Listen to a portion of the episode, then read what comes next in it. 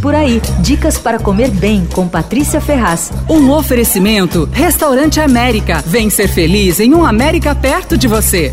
Está começando um movimento super interessante de restaurantes lançando os próprios azeites com rótulos exclusivos feitos com azeites brasileiros de qualidade. A primeira boa notícia é o frescor. Não dá para comparar o frescor de azeite nacional com o de importado, por melhor que sejam os italianos, espanhóis, portugueses e tal. Frescor é tudo no azeite. Bom, quer dizer, quase tudo. Vai, a acidez baixa é o mais importante em um azeite extra virgem, mas o frescor é fundamental. Quanto mais fresco, melhor.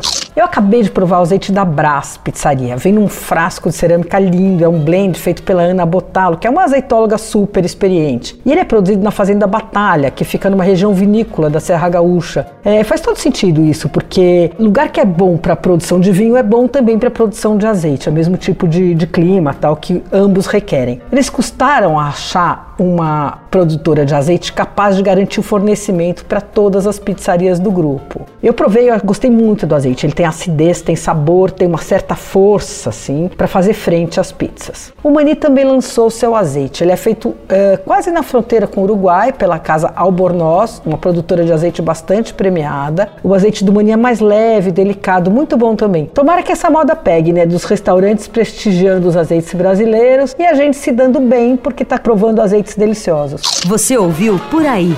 Dicas para comer bem com Patrícia Ferraz. Um oferecimento Restaurante América. Temos massas, grelhados, hambúrgueres, polques e saladas, além de sobremesas incríveis esperando por você. Vem ser feliz num América perto de você.